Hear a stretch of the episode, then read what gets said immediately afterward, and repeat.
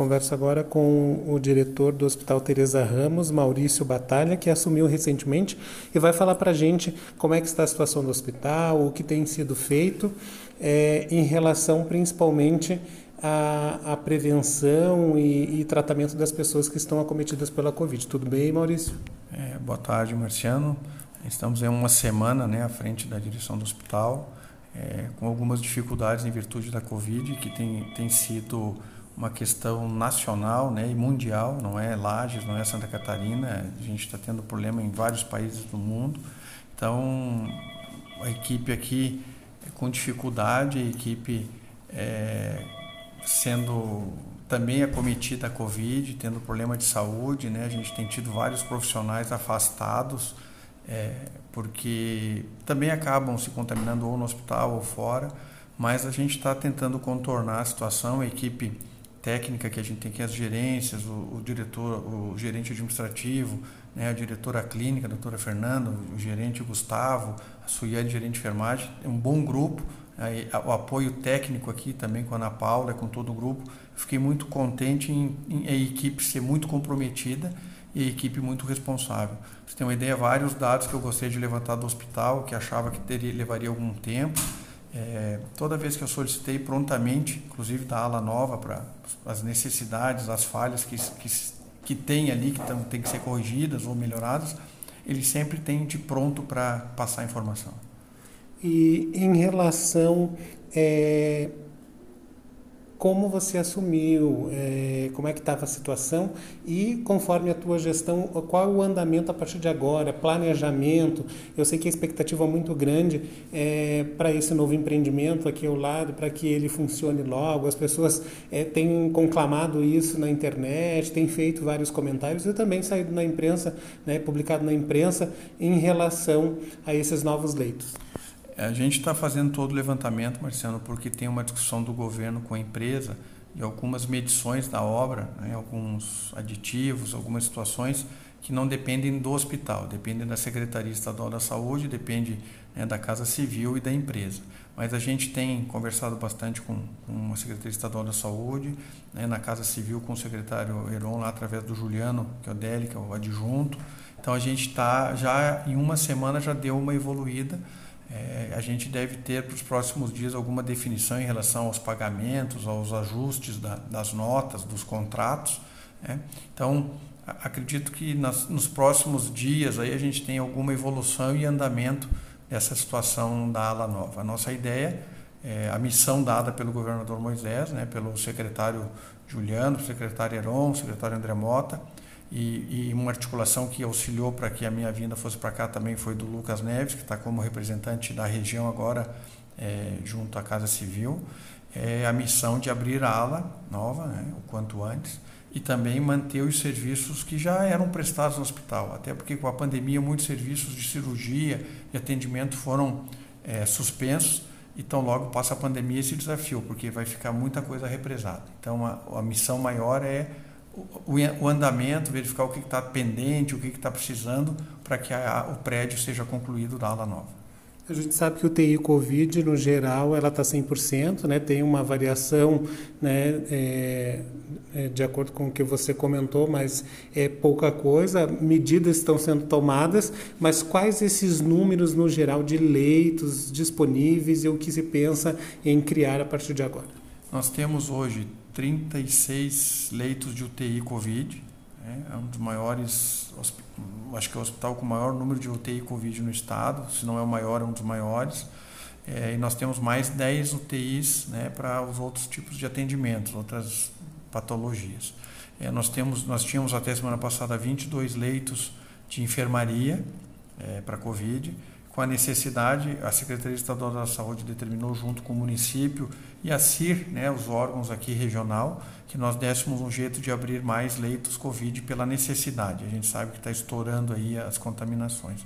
nós conseguimos aí com o grupo, com o esforço da enfermagem, das técnicas, dos médicos, né, toda a equipe técnica, como eu falei, que é muito boa, é, de terça até sexta, é, fecharmos os leitos clínicos, né, transferir ou dar alta ou substituir esses leitos clínicos por leitos Covid.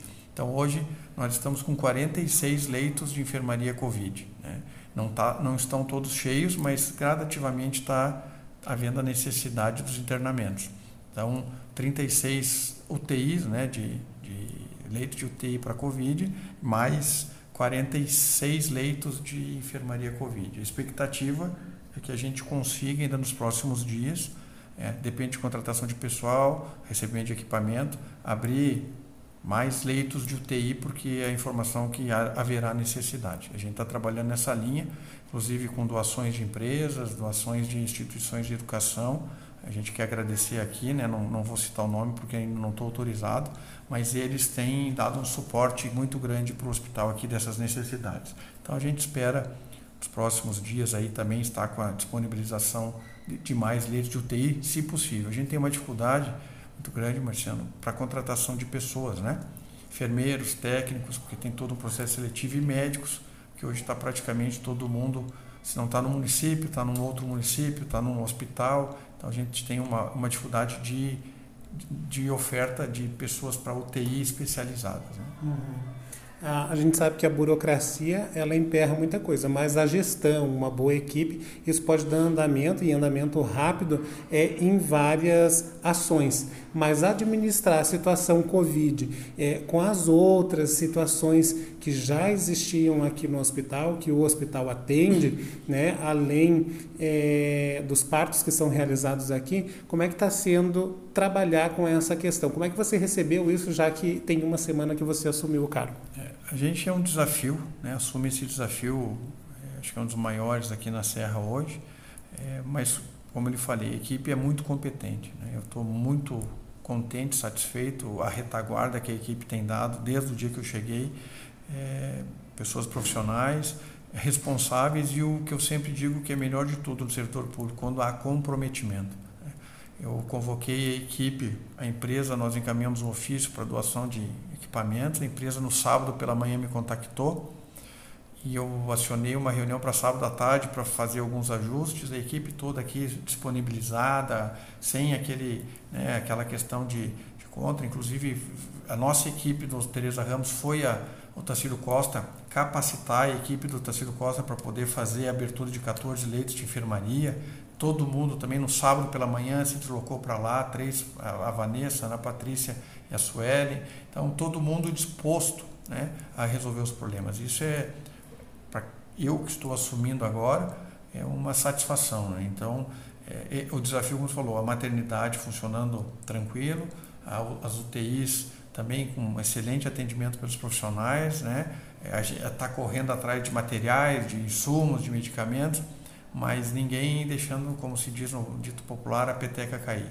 Assim, é um, uma equipe muito tranquila e, como eu disse, refrisar, muito comprometida.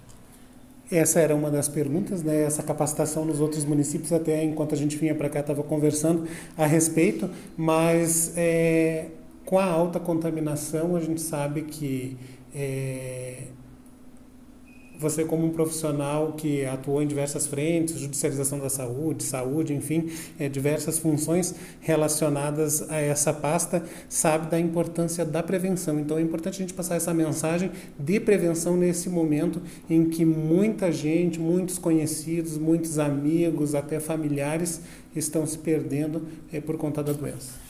É, a conscientização, nós estamos conversando aqui antes né, de, de gravarmos, é o, é o principal encaminhamento para a gente conseguir vencer a, essa batalha contra o Covid.